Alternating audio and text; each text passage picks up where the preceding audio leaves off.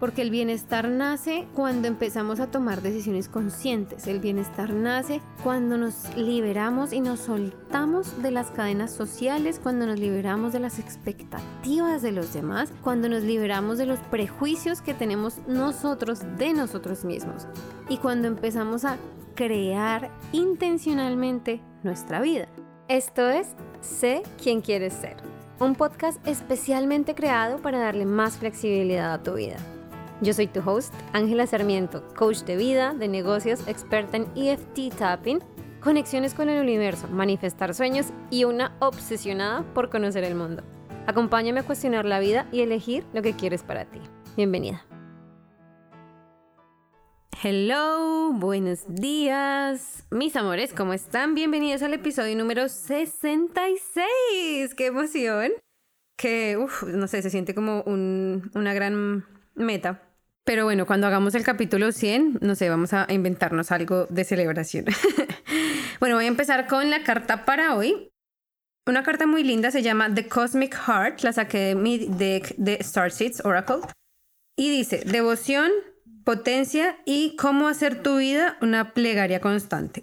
Digamos que lo que esta carta nos dice es que tal vez nos estamos sintiendo en un momento como estancado, como que no estamos avanzando, Tal vez sentimos que nos hemos alejado mucho de nuestro centro. Entonces dice que es un gran momento para empezar a ponernos a nosotros en un primer lugar, como cómo podemos reconectar con nuestra verdad, cómo podemos reconectar con el centro de nuestro corazón, es decir, volver a nuestra esencia y ser devotos a nuestra vida misma. Esta carta también nos invita a vivir nuestra vida más acorde con lo que nos hace sentir vivos, no con lo que o sea, no respondiendo a los paradigmas sociales, como las cosas estructuradas que dicen que debemos sentir, sino lo que a nosotros individualmente nos hace sentir vivos, nos enciende, nos hace sentir emocionados, nos hace sentir felices, etc. Y esto se relaciona con la pregunta, ¿cómo puedes hacer de tu vida una constante plegaria? Plegaria tomándolo en el sentido de cómo yo constantemente decido lo que quiero, cómo pido por lo que quiero y no simplemente cómo me cómo me resigno a lo que se supone que debo hacer, lo, que se supone que debo oír, cómo se supone que me debo sentir. Eh, un gran mensaje para hoy. Y bueno, volviendo un poquito, hace rato no les contaba de mi vida, de cómo están las cosas. Todo muy bien.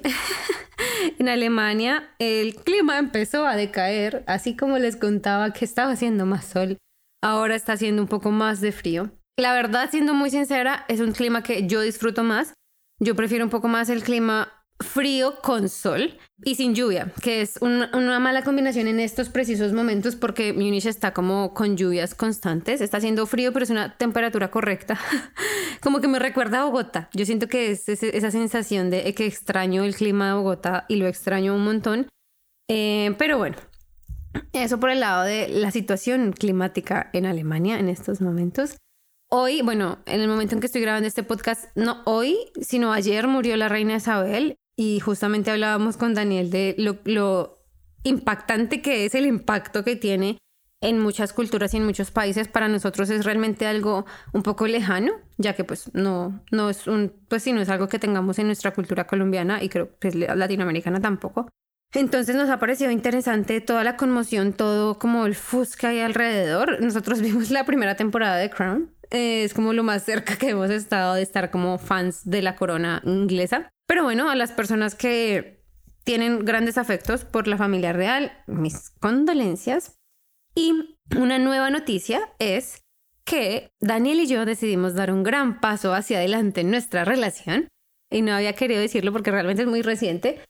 Creo que se los conté en un live en Instagram hace poco, pero bueno, decidimos adoptar dos gatitos Adoptamos dos gatitos desde España, nos los trajeron desde España, desde Madrid, y llegaron hace más o menos unas, unas dos semanas ya. Uh, qué rápido se ha pasado el tiempo. Llegaron hace dos semanas, estamos muy contentos, muy emocionados. Es un cambio, a ver, para mí ha sido de todas maneras una transición. Si escuchaste el podcast del duelo, sabes que mi gatita murió hace unos meses.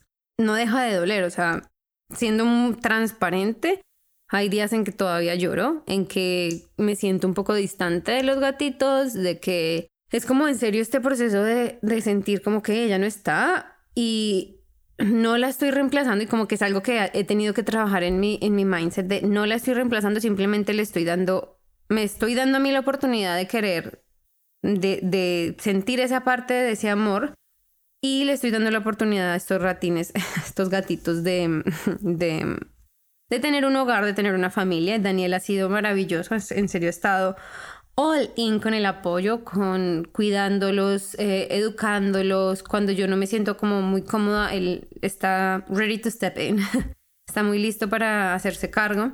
Entonces eso ha sido de verdad un apoyo fantástico. Y nada, pues esa es la noticia.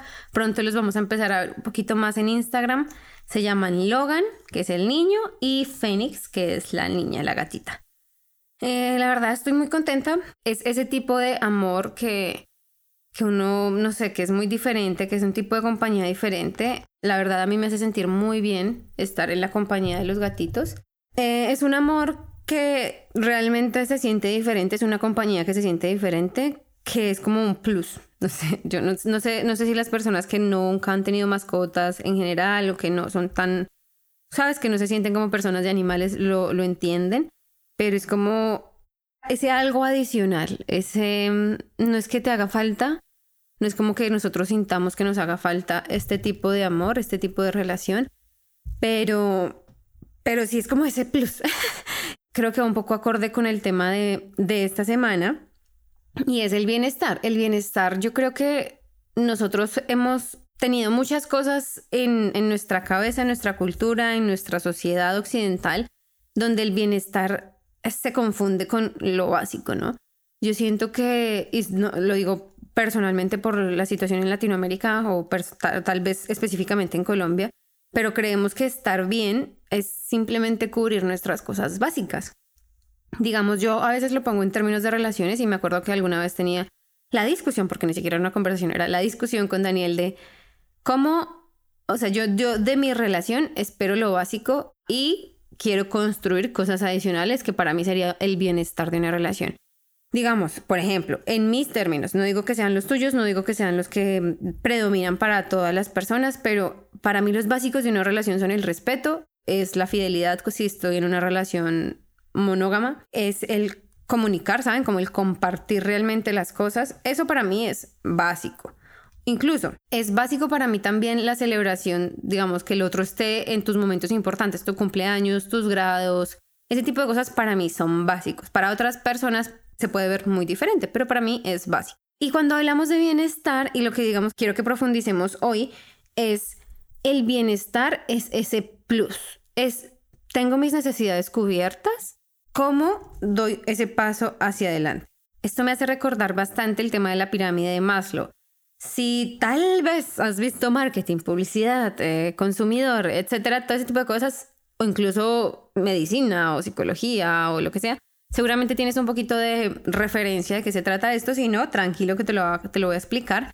La pirámide de Maslow básicamente es una teoría donde un psicólogo que se llama Maslow, Abraham Maslow, en la primera mitad del siglo XX habla de cómo hay una pirámide de lo que motiva nuestras decisiones y nuestras acciones como seres humanos. Y imagínense una pirámide, literal. En la parte de abajo, como toda pirámide, digamos como la pirámide alimenticia, digamos lo que, los alimentos que deberíamos comer en las proporciones. La parte de abajo está como la base, lo que es el grueso de nuestras necesidades humanas, y está la fisiología, es decir, respiración, alimentación, descanso, sexo y homeostasis. ¿Por qué el sexo? Me preguntan algunas personas, porque es parte de nuestra naturaleza. O sea, nosotros, y mírenlo más desde el lado de reproducción. Como especie humana necesitamos reproducirnos. Por eso dice sexo y no dice placer. Descanso. Nosotros necesitamos físicamente dormir. Si no dormimos, nuestro bienestar, nuestra, si nuestras funciones vitales se alteran.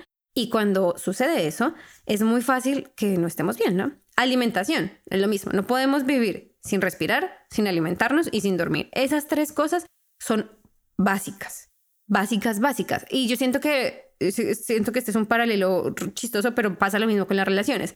Que obviamente esas cosas básicas, básicas de las relaciones para muchas personas son diferentes, pero cuando bajamos y bajamos y bajamos y quitamos y quitamos creencias sociales, la base fisiológica, digamos, en nuestras relaciones debería ser el respeto, la confianza y la compañía.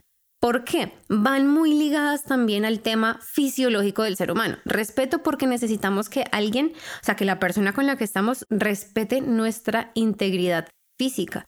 Si nosotros no sentimos que podemos estar físicamente bien, no vamos a poder estar realmente en una relación y disfrutarla. Entonces esa para mí es una de las bases. La confianza, que va muy ligada al respeto.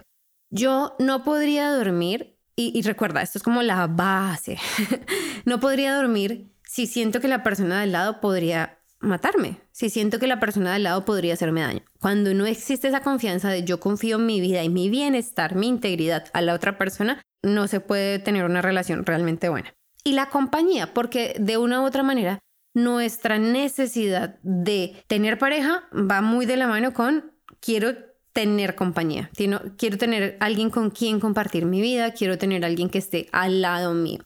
Si esa persona está muy ausente y no estoy hablando de las relaciones a distancia porque aún en las relaciones a distancia hay compañía, pero si la persona está ausente y yo no me siento acompañada, es una relación que carece de esa base, ¿no? Siguiendo con la pirámide de Maslow, el segundo, digamos que el segundo eslabón es la seguridad. La seguridad física, de empleo, de recursos, moral, familiar, de salud y de propiedad privada. Digamos que en, en este eslabón es donde nosotros todos nos quedamos con la parte de bienestar. O sea, como que sentimos que si tenemos esas cosas cubiertas, estamos bien. Y si bien es cierto que sí vamos a estar bien porque estamos cubriendo nuestras necesidades de seguridad, que son los que nos hacen sentir parte de, de, un espacio, que nos hacen quedarnos, digamos que este tipo de cosas son los que nos hacen ser a nosotros sociedades sedentarias. No somos nómadas porque tenemos la capacidad de sentirnos físicamente seguros en un lugar donde tenemos recursos, donde tenemos familia, donde tenemos salud, donde nos sentimos bien.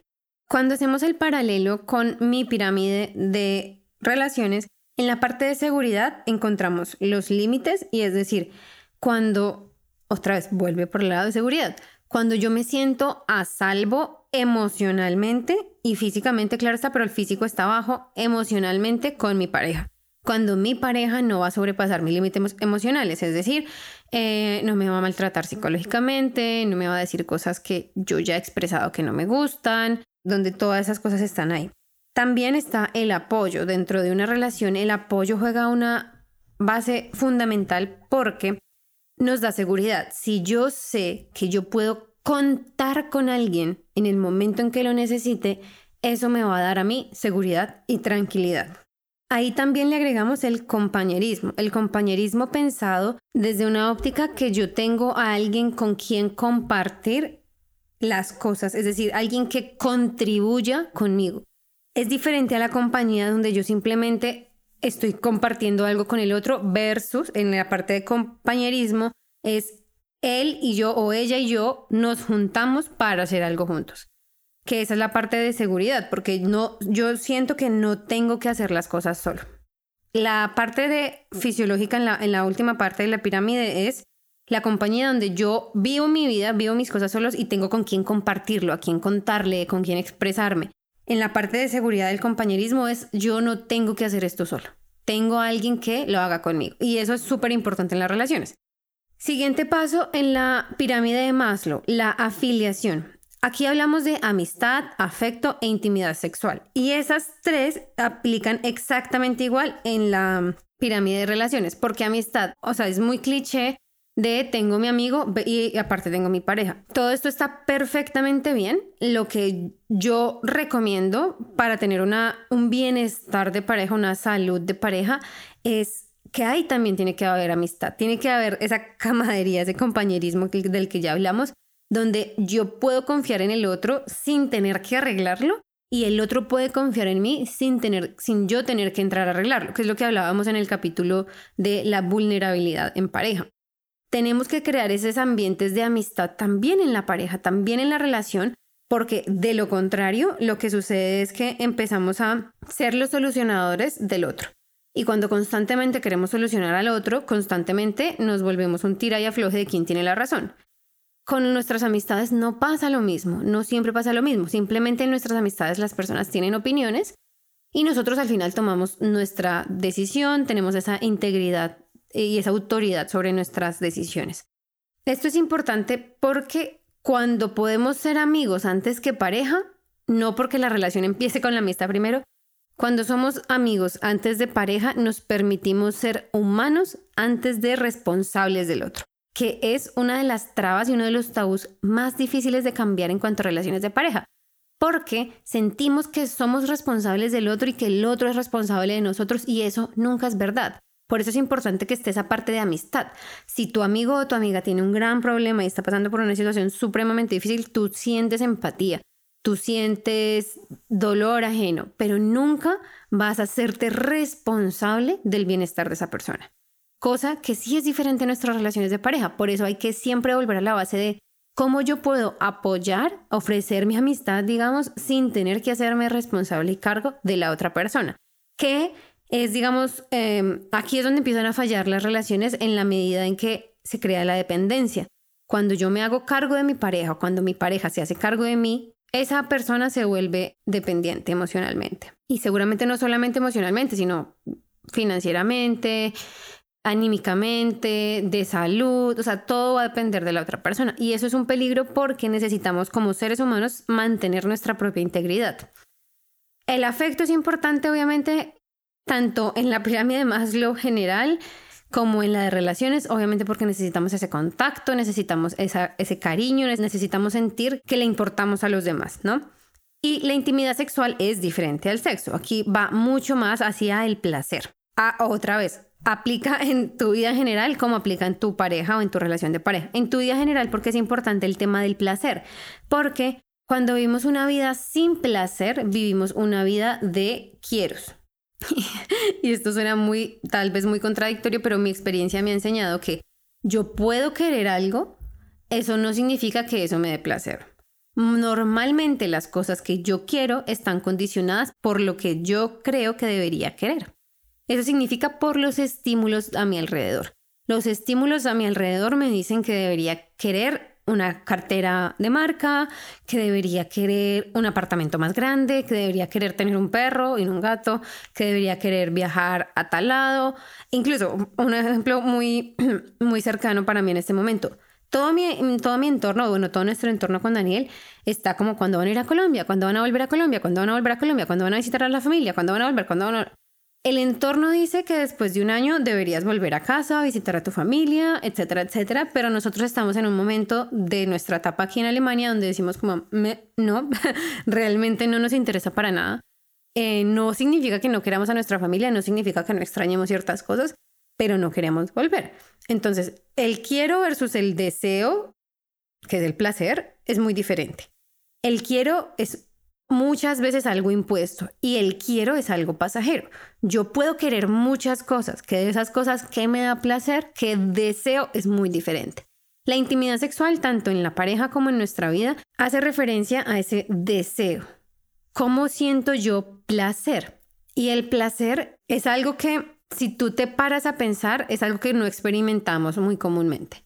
Es algo que está dentro de nuestras necesidades como seres humanos, pero que al mismo tiempo nos prohibimos o nos cohibimos. ¿Por qué? Porque, no sé si como yo creciste en un país supremamente religioso, el placer está mal visto, el placer es sucio, el placer... Y no solamente el placer sexual. Digamos, en mi caso, y se los contaba alguna vez, mi tema con la comida es un tema de que a mí no me gusta comer y, es súper controversial. Todo el mundo es como, ¿qué? ¿Por qué no te gusta la comida?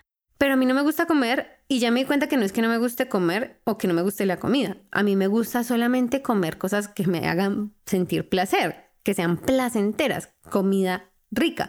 Uno de mis exnovios es chef y, y cuando hacemos el recuento, yo siento que hay mucho ahí porque era esa, esa cosa que yo quiero comer rico, quiero comer bien. Afortunadamente, mi actual esposo cocina delicioso.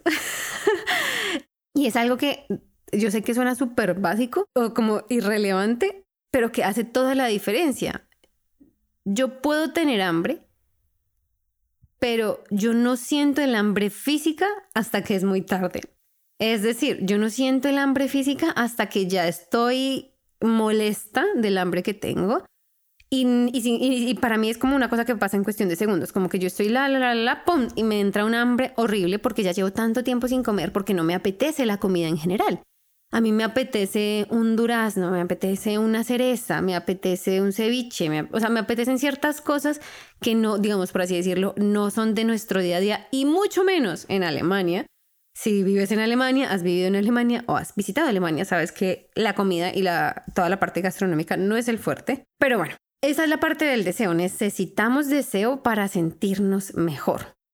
Cuando estamos en esta parte de afiliación, que es el tercer escalón de la pirámide, ahí es cuando empezamos a tener esas, como esos atisbos de qué es el bienestar.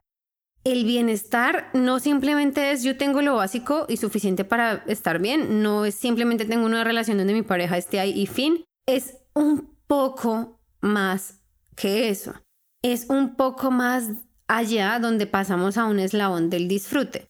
¿Qué pasa? Muchas veces en nuestras relaciones de pareja, nuestras relaciones íntimas, confundimos las primeras etapas con eso. Entonces, las primeras etapas de casi toda relación es esa adrenalina sexual, hay mucho más, eh, nos involucramos mucho más eh, íntimamente, hay mucho más deseo, hay mucho más afecto, mucho más contacto, muchas más de esas cosas porque estamos en un periodo o en una etapa de descubrimiento. Cuando estamos en esa etapa de descubrimiento hay muchas cosas que obviamos y eso yo creo que lo sabemos todos, hay muchas cosas que no vemos de la otra persona, muchos errores, muchas cosas que de pronto no nos gustan tanto y eso no tiene nada de malo. Lo que pasa es que esa sensación de placer la esperamos a lo largo de la relación y no es así. Esa misma sensación de deseo no siempre se mantiene igual. ¿Se puede trabajar en eso? Claro que sí. Puedes hacer diferentes ejercicios, puedes hacer diferentes tácticas. Bueno, hay muchas cosas para implementar en esos términos para llevar nuestras relaciones por un camino de mantener el deseo vivo, básicamente. Y no solamente el deseo físico, eh, meramente sexual, sino el deseo de conexión, el deseo de hablar, el deseo de conocer a la otra persona, el deseo de estar ahí para la otra persona, el deseo de pasar tiempo con la otra persona. Y acá en este tercer eslabón es donde tanto personalmente como en términos de relación, nosotros como seres humanos nos estancamos un montón, porque no creemos que seamos suficientes para merecer. ¿Cómo así? Yo me conformo no digo que yo, pero en general, nos conformamos con una relación que cumpla los dos eslabones, los dos primeros eslabones. Nos conformamos con una vida, una vida que nos dé esos dos primeros eslabones. Nos conformamos con tener donde dormir, con quién dormir al lado, un trabajo que nos dé dinero para comprar las cosas que creemos que queremos y ya. Y para muchas personas desafortunadamente la vida se nos pasa en eso. Pero en el tercer eslabón es cuando empezamos a cuestionar y es cuando empezamos y es cuando yo creo que empieza el mundo del desarrollo personal, del autoconocimiento, de todo esto que hemos hablado en el podcast realmente cuando empieza a tener sentido. Porque es cuando nosotros como seres humanos empezamos a decir, hmm, ¿qué pasaría si yo pudiera disfrutar más esto? ¿Cómo sería mi vida si no, si no fuera simplemente lo que tengo? ¿Cómo sería tener más? Y yo hace algún tiempo hice una clase, una masterclass que se llamaba Quiero, y es cómo nos permitimos querer más, cómo nos permitimos sentir un poco más de placer, de indulgencia, de querer más de lo que tenemos, de querer más de lo que se nos ha impuesto. Porque nos acostumbramos y nos quedamos en la seguridad física y en la sensación de seguridad que para muchos de nosotros es suficiente. Y no es que no sea suficiente, obviamente es suficiente, pero yo, digamos, o mi papel en el mundo, cada vez que lo pienso, no es que tú tengas lo suficiente, no es que tú tengas una relación, no es que tengas una relación enough, no. Mi idea para ti, para todas las personas, para mi propia vida, es crear más, es disfrutar más, es tener más, es querer más. Y muchas veces no nos permitimos eso porque sentimos miedo de ser ávaros. Y va también muy ligado a la experiencia de nuestra familia. ¿Por qué? Y esto afecta un poco más a generaciones anteriores, pero ¿por qué si mis papás tuvieron que vivir X o Y, yo voy a tener más o yo voy a ser más o ¿por qué yo me voy a, yo no necesito esta gran casa para sentirme bien? No necesitas necesitarla, necesitas quererla y desearla. Entonces aquí en la parte de afiliación es cuando nos empezamos a cuestionar cómo sería esto diferente. ¿Qué pasa si yo tengo un trabajo que disfrute más? ¿Qué pasa si tengo un trabajo donde me sienta mucho más realizada? ¿Qué pasa si tuviera una relación donde la parte em, de deseo, otra vez no solamente sexual, fuera más activa? ¿Qué pasa donde estuviera en una relación? ¿O cómo sería si estuviera en una relación donde me sintiera mucho más llamada y mucho más eh, presente constantemente? No simplemente cubriendo las necesidades básicas de una relación, que es tener con quién hablar, tener con quién tener sexo, tener a alguien que esté ahí en caso de que lo necesite. No, ¿qué pasa si pudiera llegar a tener una pareja o una relación, porque no se trata de la otra persona nada más, una relación con quien tenga una conexión mucho más elevada, con quien tenga más intimidad, con quien tenga un afecto diferente, ¿sí? Y con estos cuestionamientos llegamos al, al siguiente eslabón, que es el reconocimiento. En la parte del reconocimiento en la pirámide de Maslow y en nuestra vida como personal, se, ve representada en el autorreconocimiento, en la confianza, el respeto y el éxito. ¿Esto qué significa? El autorreconocimiento es obviamente como yo me reconozco a mí mismo, como la imagen que yo tengo de mí, como yo interpreto el mundo y es como esa conciencia que empezamos a tomar, por eso les decía, a través de las herramientas de desarrollo personal, esas cuestiones que parecen a veces filosóficas, pero que son realmente supremamente humanas, y que son necesarias para sentirnos en un lugar específico, para sentirnos que estamos y que pertenecemos. La confianza, el respeto y el éxito creo que hablan por sí mismas y como estas se ven representadas en las relaciones de pareja. El reconocer se trata de reconocer y ser reconocido frente al otro. Y esto no va tan filosófico, por así decirlo, sino que se trata de cómo yo acepto al otro como es. Esta parte habla mucho del amor incondicional que hemos tocado muchas veces en el podcast y es cómo yo amo al otro sin esperar que el otro cambie, cómo yo amo al otro sin condiciones, cómo yo amo al otro por quien es en este momento, no por quien pueda llegar a ser. Y al mismo tiempo, cómo recibo ese reconocimiento de la otra persona. Por eso es una pirámide de relaciones, porque pues es contando con las dos personas. Y esta otra etapa que normalmente empezamos a vivirla a través de años de relación, cuando ya las relaciones son un poco más maduras, no me refiero a la edad, sino al tiempo en que conocemos a la persona, y empezamos a aceptar al otro, no a pesar de sus errores, no a pesar de las cosas que nos gustan, sino porque tiene esas características, empezamos a amarlo por quien es realmente y no por el potencial que tiene, porque hay muchas, muchas veces nos quedamos estancados en el el potencial que tienen las personas, sino cómo puedo amarlo aquí y ahora, tal y como es, y cómo puedo ser yo amado y amada tal y como soy aquí y ahora. Esta parte de reconocimiento como individuo también es cómo me acepto yo, cómo acepto que en este momento soy suficiente y que tengo las herramientas para estar bien y para amarme, digamos, para reconocerme y aceptarme. Esto aquí me parece que hay una línea un poquito delgada cuando hablamos de la aceptación y el, autorreconocimiento, porque muchas veces algunos clientes me dicen como, ok, pero entonces eso significa que si yo me acepto y me amo tal y como soy, no debería estar haciendo procesos de crecimiento personal. No, no se trata de eso. Se trata de que cuando yo me amo y me acepto tal y como soy, no me juzgo. Cuando no me juzgo, le quito una capa de sufrimiento al proceso de crecer. Ejemplo, yo puedo amar mi casa donde yo vivo, el apartamento donde vivimos en este momento, lo amo, me encanta. Eso no quiere decir que no quisiera cambiar las cortinas o no quisiera renovar algunos muebles. Siempre puedo hacer eso. No porque yo quiera cambiar un mueble significa que no lo acepto. No significa que no agradezco su presencia, que no agradezco el papel o el rol que juega en mi vida en este momento porque confundimos la aceptación con el no voy a mejorar o no soy capaz de mejorar, o esto es todo y yo soy así. Y no, ese es, uno de los grandes peligros de, a mi manera de verlo, del mundo cliché del desarrollo personal y es, obviamente sí hay que aceptarnos, obviamente sí es importante, vital y básico aceptarnos y amarnos tal y como somos. Pero en esa aceptación está el crecimiento, en esa aceptación está el potencial. En esa aceptación de yo como soy está el que quiero y el que deseo para mi vida. Yo me acepto y me amo en el momento en que dejo de juzgarme, en el momento en que dejo de juzgar mis decisiones, en el momento en que dejo de juzgar mi realidad y me hago cargo y responsable de mis resultados. Cuando hacemos eso, realmente empezamos a darnos cuenta que, que hay mucho más que podemos hacer, podemos sentirnos bien, podemos sentirnos mejor, y cuando, digamos, en esos procesos de aceptación también está el cómo yo sano mi pasado, cómo yo me siento mejor por lo que ya fue, cómo yo construyo lo que quiero para mí. Imagínense esto, y creo que este ejemplo ya se los había puesto, pero imagínate esto como que tú te ves a ti mismo como tu hijo.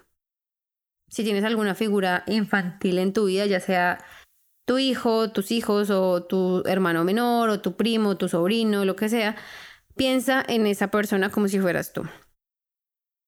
Tú lo amas y lo aceptas tal y como es en este momento. Eso no quiere decir que no quieras que viva mejor, que vaya a un mejor colegio o que tenga mejores experiencias. El que tú quieras esas cosas adicionales no significa que no lo ames, lo aceptes y lo adores tal y como es en este momento. Y pasa lo mismo con nosotros. Entonces, cuando tengas dudas de si esto es que me estoy juzgando a mí o esto es un lugar donde puedo crecer personalmente, pregúntate, si fuera un niño pequeño, ¿esto sería crecimiento o esto sería juzgar? ¿Vale? Entonces, en la parte de relaciones, volviendo a la pirámide, tenemos también la confianza emocional. Al principio hablábamos de confianza en la parte básica de, o sea, me siento a salvo, físicamente a salvo con esta persona.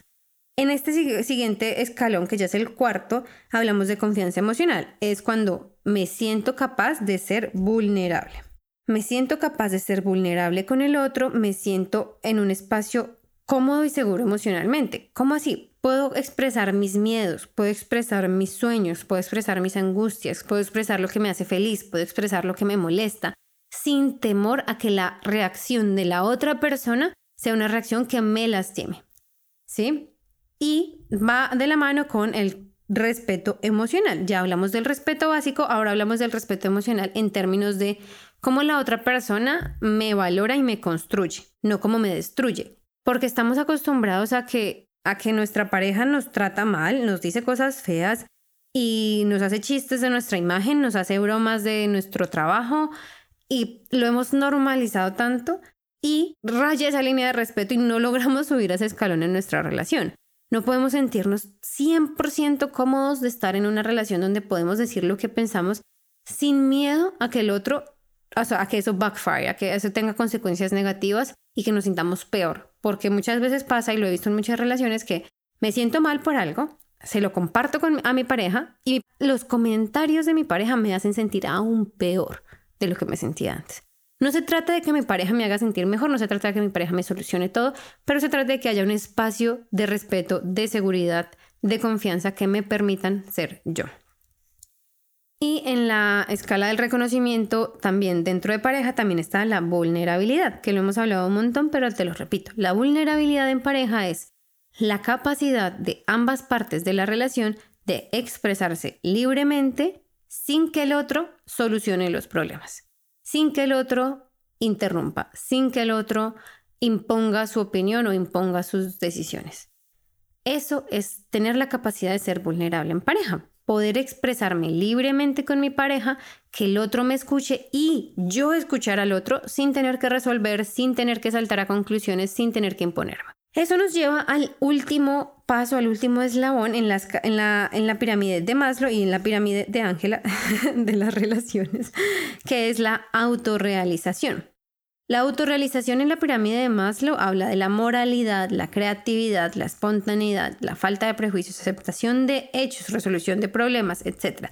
Toda esta parte con la que este siglo XXI ha empezado a lidiar desde muy temprana edad. Afortunadamente, yo creo yo, nosotros somos una generación, bueno, mi generación un poco más, somos una generación, estamos en un mundo donde afortunadamente tenemos al alcance de nuestras manos las redes sociales que cuando las utilizamos en nuestro favor empezamos a tener acceso a un montón de recursos que nos hacen sentir mejor. Empezamos a tener acceso a un montón de cosas que nos hacen abrir nuestra mente, cuestionar nuestros prejuicios, que nos hacen hacer las paces con la realidad, que nos ayudan a resolver los problemas de una manera mucho más fácil, que nos ayudan a expresar, incluso que nos empiezan a dar como este permiso de expresar nuestra creatividad. ¿Qué pasa? El tema con las redes sociales yo creo que tiene esas dos puntas. Por un lado, nos libera de muchas cosas porque tenemos ese acceso a la información, vemos como otras personas que seguramente en algunos casos admiramos, tienen estas herramientas, hacen estas cosas, se exponen a ciertas cosas, pero por el otro lado siempre está esa constante comparación de cómo debería ser. cómo debería ser el proceso de crecimiento, cómo debería ser el, proceso de aceptación personal, cómo deberíamos vernos, cómo deberíamos sentirnos, qué tipo de pareja deberíamos tener, qué tipo de contenido deberíamos compartir. Y esto siempre se vuelve como esa lucha entre esos dos mundos y si estás acá seguramente sigues páginas de desarrollo personal en tu Instagram. Mi invitación aquí es trata de ser consciente de las páginas que sigues, que tengas coherencia. Si tú por un lado sigues una página de ayuda emocional, digámoslo así, que te invita a correr riesgos, a ser tú misma, a respetar tu cuerpo, no sé. Lo digo porque hace poco estaba viendo una como que ese era el discurso, como acepta tu cuerpo, no sé qué, no sé qué, pero cambiémoslo de esta forma, pero utiliza estos productos para verte mejor, pero es como, es lo que yo digo que es como esa comoditización del desarrollo personal y del bienestar, porque nos lleva por el lado equivocado, nos lleva hacia un entendimiento totalmente erróneo de qué es la aceptación y qué es el avance. Otra vez, sí, puedes aceptar tu cuerpo y querer que se vea mejor, querer adelgazar o querer bajar de peso o querer lo que sea, pero siempre tiene que venir desde un lugar donde cómo me acepto yo primero en serio, cómo en serio yo me acepto tal como soy en este momento y cómo aprendo a amarme, porque de lo contrario se vuelve una constante lucha para cumplir expectativas sociales. Instagram es una red social, donde hay expectativas sociales, donde hay creencias que se construyen en sociedad. Por eso hay cuentas que tienen muchos seguidores, porque hay muchas personas que comparten cierta creencia. Y está muy bien y es perfecto. Lo que pasa es que la invitación es a elijámoslo intencionalmente. El contenido que sigo me está haciendo sentir mejor o me está haciendo sentir peor. El contenido que sigo me está haciendo cuestionar mis decisiones de una manera en que me hace querer mejores cosas para mí o me está haciendo cuestionar mis decisiones en una manera en que me hace juzgarme. Muchas veces hay mucho de ese contenido disfrazado de memes, disfrazado de cosas divertidas, de cosas graciosas, y si bien está muy bien, tenemos que ser conscientes y tenemos que tener cuidado con qué cosas le estamos alimentando a nuestro cerebro. Yo soy la fan número uno de los podcasts de desarrollo personal porque siento que es una gran comida para el cerebro, es alimentar nuestro cerebro con información positiva, con información que nos hace cuestionarnos hacia mejor, por así decirlo, que nos hace cuestionarnos de una manera en que nos ayuda a crecer y que nos hace cuestionar nuestras creencias, que nos hace cuestionar lo que hemos creído hasta ahora versus lo que realmente queremos y intencionalmente queremos creer. Y toda esta parte de autorrealización es como, para mí, ese es el bienestar, tanto en pareja como individuos singulares, em, sin parejas, en fin, ustedes me entienden.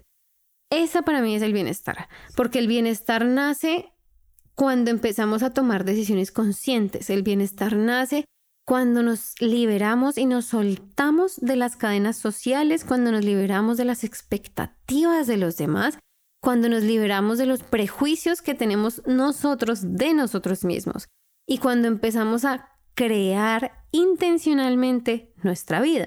Crear intencionalmente nuestra vida tiene también mucho que ver con dónde trabajamos.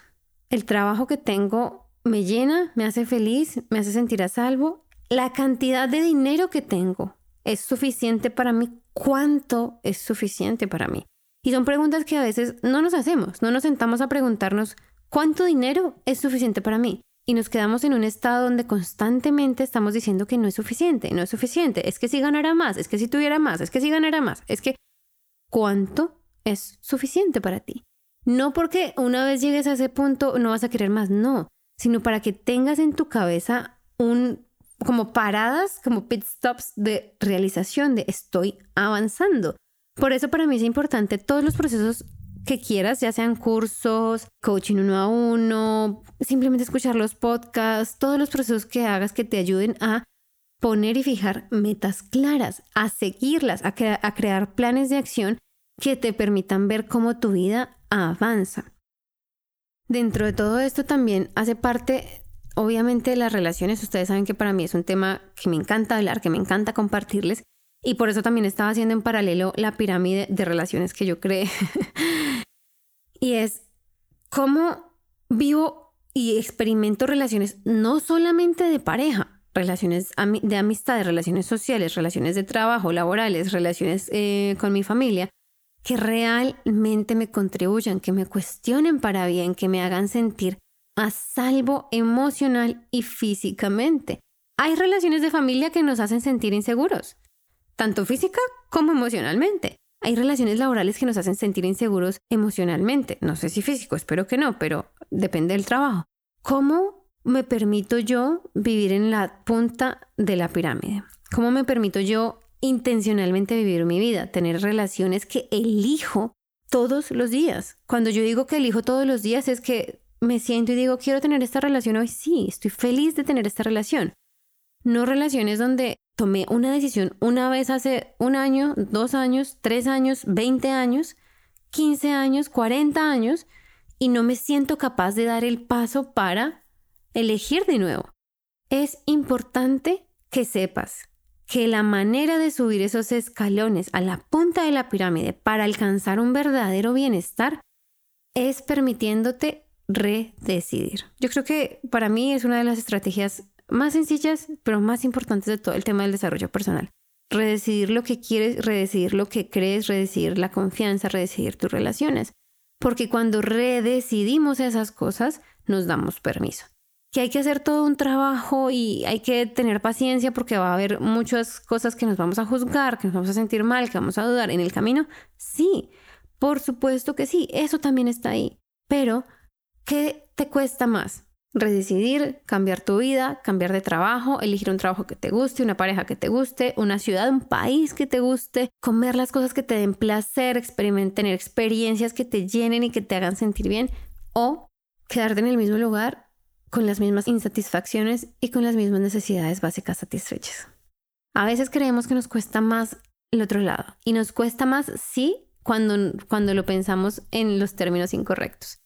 Yo prefiero gastar mi dinero, gastar, no sé, mi tiempo, mis esfuerzos, mi comodidad emocional. Prefiero gastarla en construir esta vida que estoy construyendo y esta vida que tengo ahí en mi imaginario que me lleva a bienestar, que me hace disfrutar, que me da placer, que me hace sentir cómoda, que me emociona a diario. Prefiero gastar mi tiempo y mi dinero y mi esfuerzo y mi, mi, mi confort emocional ahí que no gastar mi dinero, no gastar mi confort emocional, no gastar mi tiempo, pero sí gastar mi vitalidad, gastar mi felicidad, gastar mi fuerza de voluntad, gastar todas esas cosas, porque quedarnos en esta vida cómoda también tiene un precio.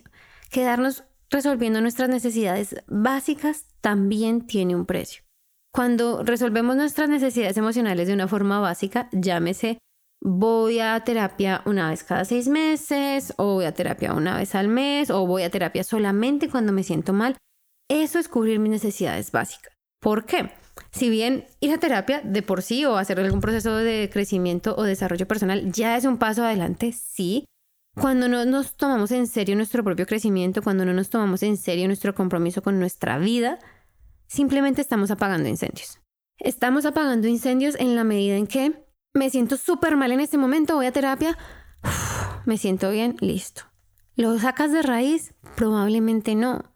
Haces procesos a largo plazo para mejorar tu relación con tu pasado y evitar esos detonantes que te hacen sentir muy mal en un momento dado? Probablemente no.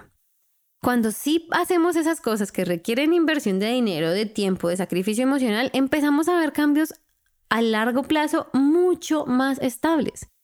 Porque cuando apagamos incendios, el incendio y las cenizas quedan. No se trata de quedarnos con las cenizas, sino se trata de construir, ¿cierto?